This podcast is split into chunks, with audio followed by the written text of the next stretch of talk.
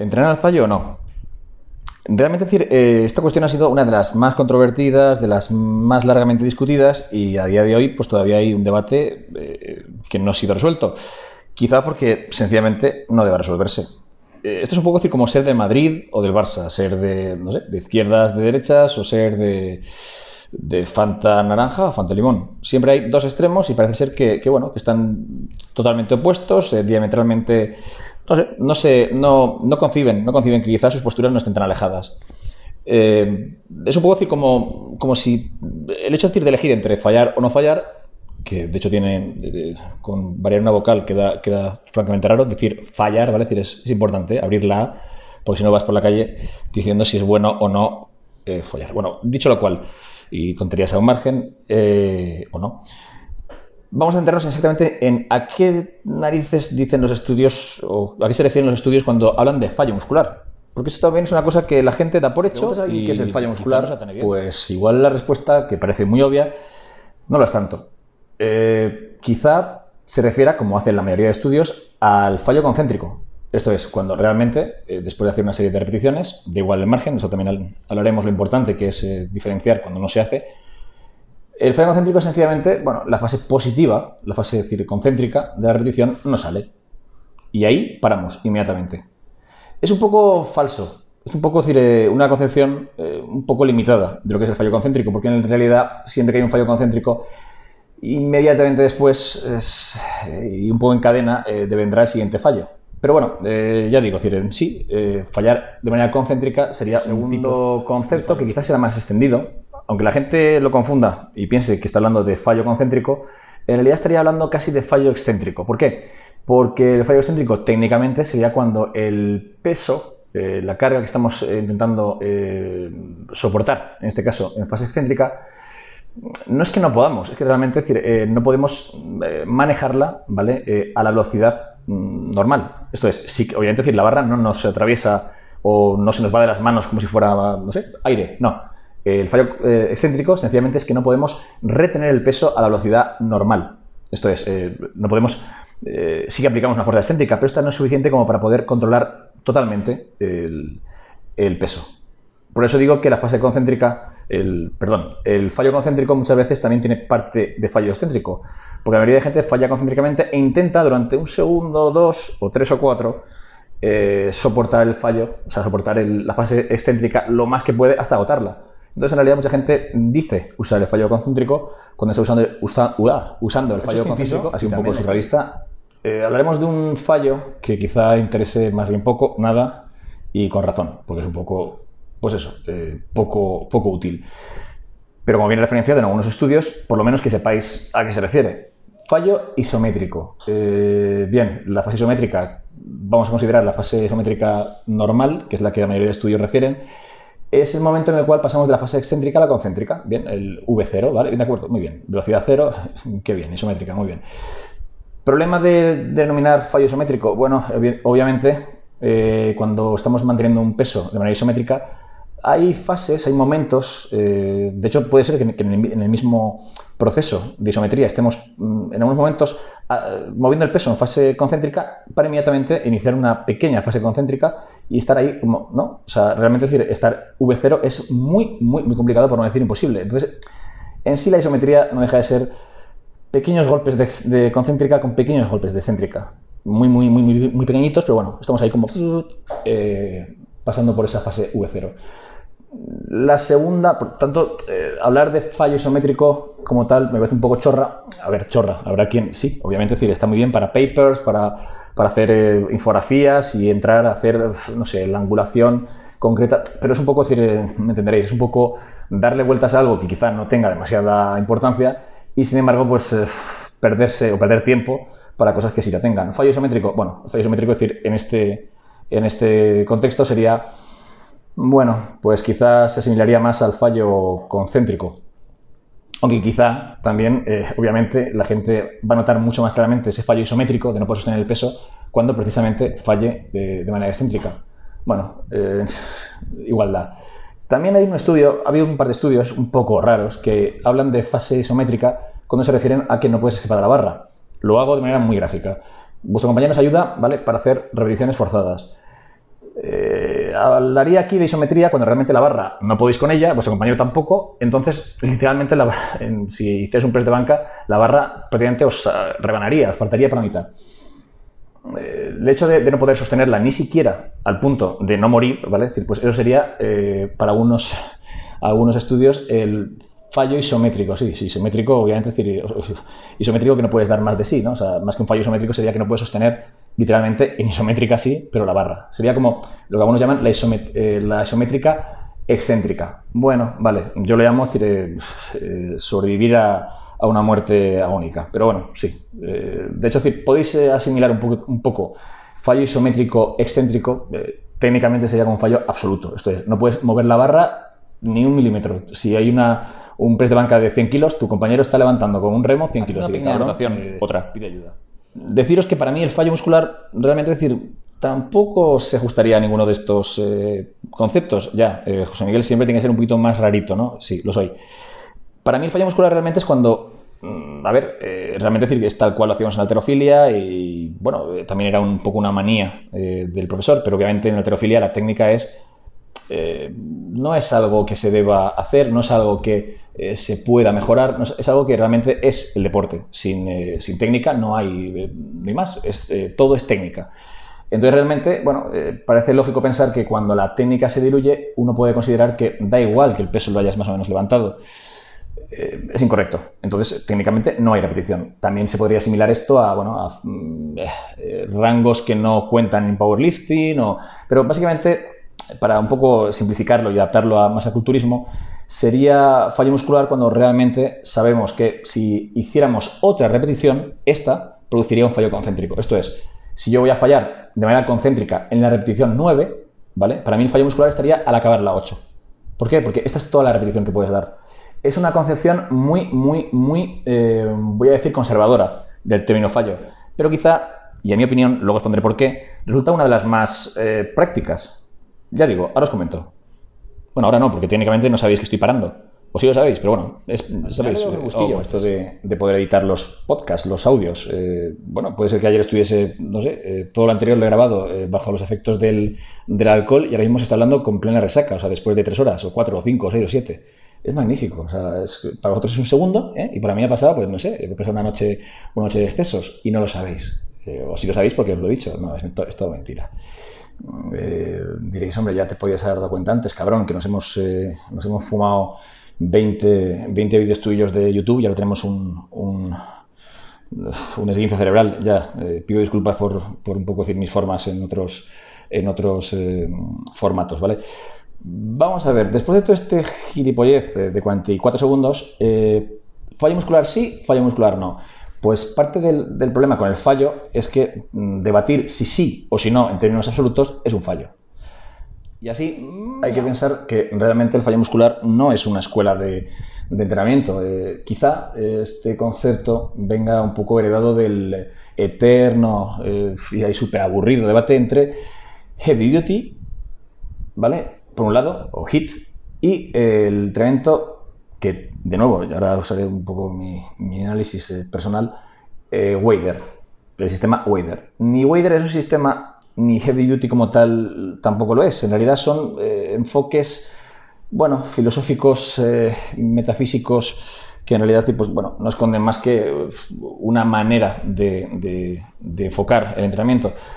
El heavy duty eh, se basa mucho más en la intensidad, en el fallo muscular, eh, en llevar todas las series hasta el agotamiento, pero con un volumen mucho más limitado. Y Wader, pues eh, justo la intensidad de ser una intensidad promedio para poder hacer muchas más series. este es el concepto un poco general, abstracto, que luego cuando vas, realmente te pones en la harina, en realidad un mismo entrenamiento puede tener partes de heavy duty partes de Wader y descubres que, bueno, que quizá Heavy Duty no es en sí un sistema como tal, a no ser que lo lleves al extremo, y Wader, desde luego, no es nada más que un conjunto de sistemas que, de hecho, decir, cualquier sistema que no sea mm, intensamente heavy duty, pues puede ser Wader. O sea, si te pones así, creo que el 95% de los seres humanos que están en el gimnasio, pues entrenan Wader. Incluso si coges una rutina de Meadows que no esté con mal de la olla intentando hacer fallo sobre fallo sobre fallo sobre fallo, pues oye, es Wader. ¿Ben Bakulski y sus paranoias rarísimas? Bueno, es Wader. Obviamente, no. ¿vale? decir, eh, decir Wader es como no decir nada. Eh, entonces, eh, ¿qué pasó? Que se hizo una especie como de, ya digo, de antagonismo entre Heavy Duty y Wader. Y obviamente, llevado todo al, eh, al extremo, al final Heavy Duty era fallar, fallar y fallar. De nuevo, el problema con la A y la O, queda muy raro. Fallar, fallar, fallar, ¿vale? O decidir no fallar para hacer un montón de volumen. Entonces, pero ahí se, generan dos, dos corrientes completamente contrarias, cuando en realidad, ya digo, un entrenamiento El concepto de fallo muscular viene de los años 40 de un médico norteamericano que, bueno, obviamente decir, alguien inventaría antes que él el fallo muscular. A alguien se le ocurriría, mientras hacía un ejercicio, pues llevarlo al extremo, ¿no?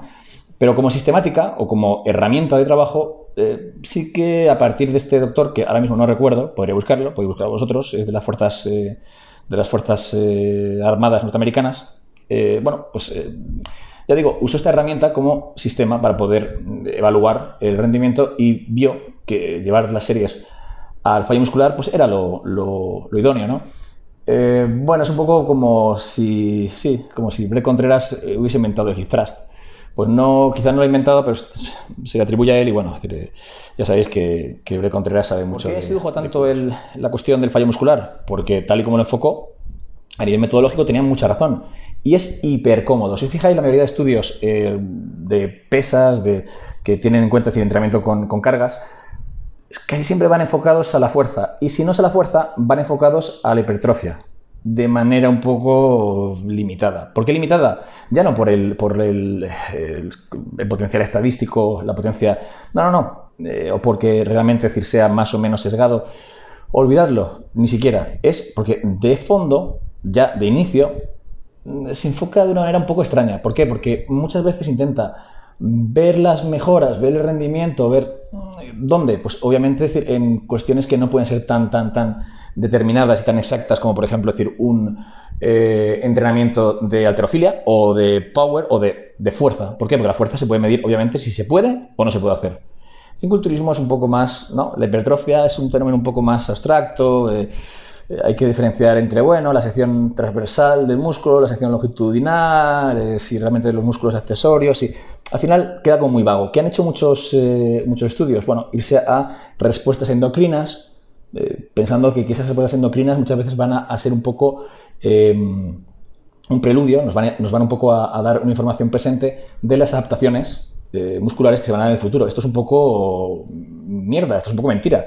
Porque realmente decir, no, hay una, no hay una correlación entre eh, cómo afecta la testosterona actualmente al IGF-1 o a nuestro rendimiento, digamos, a nuestro funcionamiento endocrino, con eh, las ganancias en cuanto a hipertrofia que vamos a tener. Y los estudios que han intentado medir eh, a, nivel de, a nivel de hipertrofia y demás, pues hombre, son bastante limitados y muchas veces prácticamente decir, es imposible sacar conclusiones. Quizá, en parte, porque no lo han hecho, no han hecho estudios, digamos, con fuego real siempre son o bien personas no entrenadas, bueno, vamos a pensar que están entrenadas, hay estudios. Eh, entrenan un músculo más en concreto. Joder, entonces, eh, ¿cómo cogemos eh, la historia? ¿no? Es complicado. Eh, de hecho, cuando hay anomalías en cuanto a resultados, precisamente los científicos han tenido muy, muy, muy a mano, es un algo muy socorrido, el recurrir al fallo muscular. ¿Por qué? Porque si recurrimos al fallo muscular, por ejemplo, los estudios que se hicieron eh, para, bueno, para ver mm, si realmente el, volumen, el alto volumen, eh, era tan, tan, tan productivo como la intensidad, en este caso referida a eh, la carga, esto es carga pesada al fallo versus carga ligera al fallo, bueno, se usó el fallo para igualar un poquito las, fuerzas, ¿no? Para igualar un poquito la contienda. Y bueno, llevado al fallo, pues obviamente ambos sistemas parecían que inducían, esto también es discutible, eh, mejoras adaptativas similares. Bien, entonces, ¿qué sucede? Que al final el fallo muscular no deja de ser una herramienta, ¿vale? decir, para estar seguros de que hemos cumplido con una serie de parámetros. Y en ese sentido, el fallo muscular se ha usado durante mucho tiempo en, en culturismo y en muchos otros deportes como, bueno, ya digo, desde los años 40, como una manera muy sencilla, ¿vale? Muy sencilla de evaluar y tener, digamos, una, una, referencia objetiva. Buah, nos encantan las referencias objetivas. ¿Cuánto pesas? ¿Cuánto levantas en, en de banca? Pues mira, es que levanto, pero también depende, porque... No, no, depende, no. ¿Cuánto levantas? 62 kilos. Yo 62,3. Vaya, que... Pero, bueno, da igual. Obviamente estas referencias tan, tan, tan objetivas eh, en el mundo real importan una sobre la mierda. Y sin embargo son las referencias que los estudios cogen como, eh, claro, es que algo van a tener que, tomar en consideración, si no es un poco como, bueno, eh, el caos. ¿Por qué os digo esto? Porque realmente si lo lleváis, si lo extrapoláis a vuestro día a día, a vuestro entrenamiento, a vuestra manera de funcionar, veréis que el fallo muscular pues también funciona de un modo similar. ¿Cuánto me he esforzado hoy? Bueno, he llevado tres al fallo, he llevado cuatro al fallo. ¿Y las que no he llevado al fallo, dónde las he llevado? Y aquí viene la problemática y por qué el, entrenamiento al fallo se ha hecho tan popular. Y parte del, problema viene por no saber Yo realmente cuál, es nuestro RM. Eh, durante mucho tiempo con la RM, durante años de hecho, con la RM y es un poco una mierda. De hecho, si veis sistemas como el 531 de Wendler, veréis como el mismo dice, coged vuestro RM, ¿sabéis cuál es vuestro RM? Eh, la mayoría no. Si encima cogéis eh, un entrenamiento culturista que tiene 6 movimientos, 7 movimientos, 8 movimientos por un, por un grupo muscular, vamos a coger un entrenamiento muy dividido, dices, hostia, ¿cómo voy a saber la RM de cada ejercicio? Sí, es un poco, ¿no? O sea, no es lo mismo alterofilia, aunque en alterofilia también se entrenan otros movimientos, pero me entendéis que es mucho más limitado en cuanto, en cuanto, cuanto, cuanto, en cuanto a patrones de movimiento que el culturismo que tiene 50.000, ¿no? Es parte del problema. El RM, entonces, es una referencia un poco abstracta. Bien, vamos a intentar verlo de otra manera. Vamos a intentar ver eh, qué herramientas han seguido los culturistas para saber cuál era su rendimiento. Pues bueno, eh, lo más instintivo quizás fuera el RPE, que es un poco decir como las sensaciones subjetivas que nos, eh, bueno, nos llevan a, sentirnos muy cansados, muy fatigados. Personalmente el RPE no me gusta. Sí me gusta un poco decir, para saber cómo el, atleta lo percibe, ¿no? Pero eso no nos puede dar una imagen objetiva. Y hacerlo respecto al RM, como decía antes con Wendler y demás, os comentaré por qué lo decía y lo introducía, el problema del RM es que la gente no sabe cuál es su RM y cuando lo sabe, realmente lo desvirtúa. ¿Por qué? Porque el RM, mucha gente confunde el RM histórico, esto es tu récord absoluto, que en un día que soplaba el viento de cara y que venías de haber, no sé, eh, iba a decir algo ordinario, pero vamos, un día fantástico, estos días de coña que te levantas y dices, madre mía, no sé ni qué he hecho, ¿no? O sea, perfecto.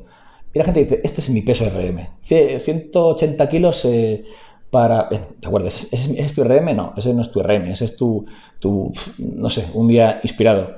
Tu RM muy probablemente sea, pues si hemos dicho 180 o 200, ¿vale? Vamos a decir 200, un poco más, realista para, uno, para una 1RM. Bien, 200. Bueno, quizá tu RM de verdad sea 180. Vamos a poner 190, ¿vale? 190, mejor. Un atleta más entrenado y que tiene más, más control del peso. 190. La mayoría de gente va a considerar su RM esa marca 200, eh, no 190. Entonces ya está confundiendo RM con RM histórico. Habría que hacer un RM promedio. Y si ya nos ponemos, pues a veces incluso, como he dicho, 190 quizás sea un poco optimista, porque no siempre podemos hacer un RM tan, tan, tan, tan bueno, no siempre vamos eh, al 100%, ni siquiera cuando hablamos de submáximos, haciendo el cálculo correlativo y transformando los resultados, no estamos en ese grado de intensidad, ¿no? Ni debemos. Entonces, ¿qué pasa? ¿Cuál es el RM? Bueno, Wendler dice, por ejemplo, bueno, coged vuestro, vuestro RM, ¿vale? Y quitarle un porcentaje. Creo que Wendler le quita un 10%, puede ser, un 5%. Bueno, esto es, cojo mi RM, ¿vale? Y para saber cuál es mi RM real, hago una resta. ¿Qué quiere decir? Pues que el RM muchas veces es demasiado eh, intenso. Así, mucha gente que dice o piensa que está entrenando al 80% RM, en realidad se está moviendo en torno al 85, al 90. Total, da igual si es una cifra u otra. Al final vemos que el RM es muy impreciso, muy, bueno, al final sí, sirve de muy poco. Luego también en entrenamiento culturista, obviamente cuanto más fatiga hay, ¿vale? Ese RM se diluye y al final es una referencia muy loca. Porque nuestro peso máximo en condiciones óptimas sí es ese, pero mm, hay que ver que ese, ese RM va cambiando, ¿vale? Es decir, según eh, mm, ese déficit de fatiga. Obviamente si no podemos levantar el mismo peso durante toda la sesión. El máxime si empezamos con una gran carga, pues obviamente vamos a ir decreciendo. ¿Cómo varíamos el RM? Bueno, hay técnicas y eh, sí, hay percentiles y maneras de hacerlo, pero en serio vamos a ponernos en la sala a hacer, no.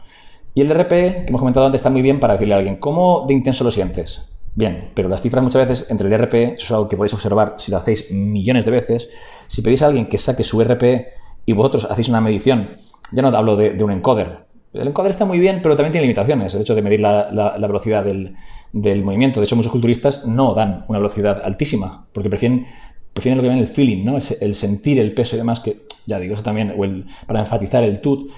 Esto ya son cosas de. Al final ya lo dejas en gustos. Realmente estás cómodo, estás bien. A lo que voy, realmente decir, hasta la llegada del RIR, y ya diremos que ni siquiera este concepto es eh, eh, último, El tema del fallo muscular, pues un poco dependía, eh, era muy, muy complejo. Eh, no saber exactamente que habíamos dado el 100% de lo, que, de lo que teníamos sin recurrir a, bueno, al fallo. ¿Cuándo sabemos que, que, que, ya no queda más? Pues cuando está vacío. O sea, ¿cuándo ya no hay más arroz? Pues cuando te lo has comido todo. O sea, quiero decir, tampoco es una, ¿sabes? No es algo... Es sencillo. Eh, si no hay ni una puñetera repetición más, pues llega al fallo. Esto era mi 100%. Por estudios y en muchas prácticas deportivas, en un principio sí, porque el atleta siempre va a intentar hacer, si querer, de menos. Y el cuerpo obviamente va a buscar eh, la manera más sencilla de salir del paso. Entonces, obviamente, el obligarte a, hacer, a darle 100%, ¿vale? es decir, el llegar al fallo muscular, eh, cuantas más veces, pues más te va a asegurar estar dentro del rango óptimo para estimular, para...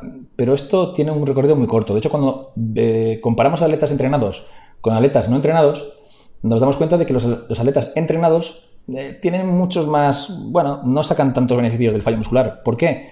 Porque el atleta entrenado tiene mucha más capacidad para poder estimular, para poder llegar al estímulo óptimo sin tener que recurrir a una medida eh, puramente resultadista como es el fallo muscular. Esto es, no tenemos que recurrir al fallo muscular, que es eh, el sistema más cafre para poder estar seguros de que hemos dado un rendimiento eficiente. De hecho, y aquí viene la segunda parte, llegar al fallo muscular, al fallo muscular de manera muy sistemática eh, parece bastante evidente y creo que la mayoría de gente que lo ha experimentado y que ha entrenado heavy duty de verdad, que ha entrenado sistemas como dog a full o bien que ha entrenado fuerza eh, con, ya no voy a decir rangos, sino con aproximaciones al fallo muscular muy muy intensas, ha descubierto que bueno, que el nivel de sobrecarga y sobre todo es tan tan brutal que hay que limitar también el volumen y limitar también la frecuencia, con lo que al final eh, la ventaja de entrenar al fallo, que quizás sí que tenga alguna ventaja metabólica, una, alguna ventaja obviamente de rendimiento, hemos dado mucho más, eh, no es lo mismo decir, hacer 8 repeticiones con fallo que sin fallo, o sea, parece, parece de coña, pero, pero obviamente decir, habremos dado más, ¿no? Llegando al fallo. Pero ¿cuántas veces lo podremos repetir dentro de la sesión? Y sobre todo, ¿cuánto, ¿cuánto más tendremos que esperar para poder intentar volver a crear un estímulo semejante? Y esto es donde el fallo parece que si abusamos de él o si lo usamos con poco criterio, sobre todo cuanto más, cuanto más nivel tengamos, pues va a producir un efecto contrario. Eh, es por eso decir que decir fallo muscular como tal, como si fuera la única herramienta, ya no solamente es que sea equivocado, sino que muy probablemente nos puede llevar a, un, a una percepción muy, muy, muy... ¿Esto quiere decir que el fallo sea fatal, horrible? No, para nada. Pero sí que habiendo sistemas como el RIR, por ejemplo, que nosotros podemos... De hecho, decir, el RIR yo lo sacaría eh, fallando, o sea, sin más. O sea, ¿cuál es, ¿qué rango más o menos me suele mover al fallo. ¿Qué sensación tengo sabiendo que la siguiente repetición es el fallo? ¿Vale? Pues bueno, hagamos RIR 1, RIR 2, ¿vale? Es sencillo. Si yo tengo la costumbre de entrenar al fallo, sabré, ya por sensaciones uno sabe, cuando la siguiente, esa repetición que hace, dices, la siguiente la saco, pero la saco con, la saco a saco, ¿vale? Es como decir, ya la saco al límite. Bien, pues ya tenéis ahí, para mí eso sería fallo, pero bueno, vamos a, hacer, vamos a ser normales, vamos a llamar a eso eh, RIR 1. Nos dejamos una repetición en el bolsillo. Bueno, pues esa repetición, ¿vale? Es decir, que estamos dejándonos el bolsillo, eh, nos ha evitado llegar al fallo muscular y encima, como estamos acostumbrados a entrenar el fallo, sabemos cuándo, cuándo apreciarla. Hostia, de repente tenemos una herramienta que es el RIR, que si somos eh, ya bastante avanzados y tenemos la posibilidad de eh, calcular cuándo va a devenir el fallo, bueno, pues tenemos esa, herramienta para precisamente estar siempre en, un umbral cojonudo, cojonudo de, de estímulo sin tener que recurrir al fallo. El fallo muscular nos va a quitar eh, la posibilidad de volver a repetir la hazaña en ese mismo entrenamiento, va a lastrar otros ejercicios, va a tocar nuestro sistema nervioso, ya sea central, periférico, ya no vamos a entrar en temas así, que se podría entrar, pero paso. Eh, y bueno, eh, en sí, ahorrar una repetición nos va a permitir pues, poder jugar con ello. Sistemas que veo. Mm, y el tema del COVID, el tema de las restricciones que ha habido decir, con el tema del coronavirus y demás, pues ya ha puesto la guinda ha puesto la guinda decir, a un mercado como es el underground de esteroides, que ya de por sí antes eh, había sufrido una degradación brutal. No voy a contar toda la historia de subidas y bajadas, pero bueno, ha sido un, pues una historia de, con todo tipo de, momentos en los cuales pues había materia prima muy cara, otras muy barata, otras veces había nuevas marcas, la gente ya no sabía. Eh, siempre ha sido todo muy complicado. La gente, la gente siempre hemos bailado Mm, en un mercado que ha sido muy, muy, muy complicado para saber que, si lo que estás comprando era bueno, si no, si mm, qué es bueno y qué es malo. O sea, ya digo, es muy jodido, muy relativo y son temas que trataremos en otros, en otros eh, podcasts. Este no, tampoco tiene un objetivo de ser súper profundo, súper... Pero bien, eh, para que os hagáis una idea, decir, el mercado underground no deja de ser un reflejo del mercado eh, legal, normal. Y el mercado global, como tal, ha sufrido una, buena hostia, pues el mercado underground igual. Ahora mismo estamos eh, con, si uno quiere comprar sustancias, pues tiene las limitaciones de que o compra stock anterior al coronavirus, lo cual es complicado porque muchos, pues obviamente, decir, sea eh, la gente ha ido comprando, con lo cual pues quedan pocos stocks, incluso al, recibir, eh, digamos, el tema de la recepción de productos para dealers, para distribuidores, para quien se dedique a eso, eh, se ha visto obviamente decir cortada o diezmada, pues la gente ha tirado, en la compra no ha bajado, o supongo que no ha bajado, es decir, yo tengo conocimiento de que la gente ha seguido usando con total alegría, ¿no? Pues eso, claro, hace que los stocks de los que venden también bajen. Al final, en fin, hay que irse a producción nueva o a cosas. ¿Cómo está el mercado? Hecho una mierda. Está hecho una verdadera mierda. Eh, laboratorios que antes tenían cierta fiabilidad, eh, incluso los fakes, esto también lo trataremos porque es súper interesante. Los fakes de los fakes.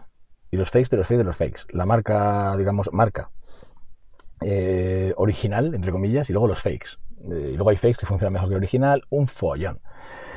Pero de entre todo, digamos que mm, se puede sacar la conclusión de que las marcas que más o menos están tirando bien, de repente ya no tienen esa fiabilidad, de que la gente está un poco comiendo, hostia, ¿qué compro, qué no compro? Todo muy caro, todo muy... Sí, es el contexto actual, ¿vale? Y la fiabilidad de las marcas.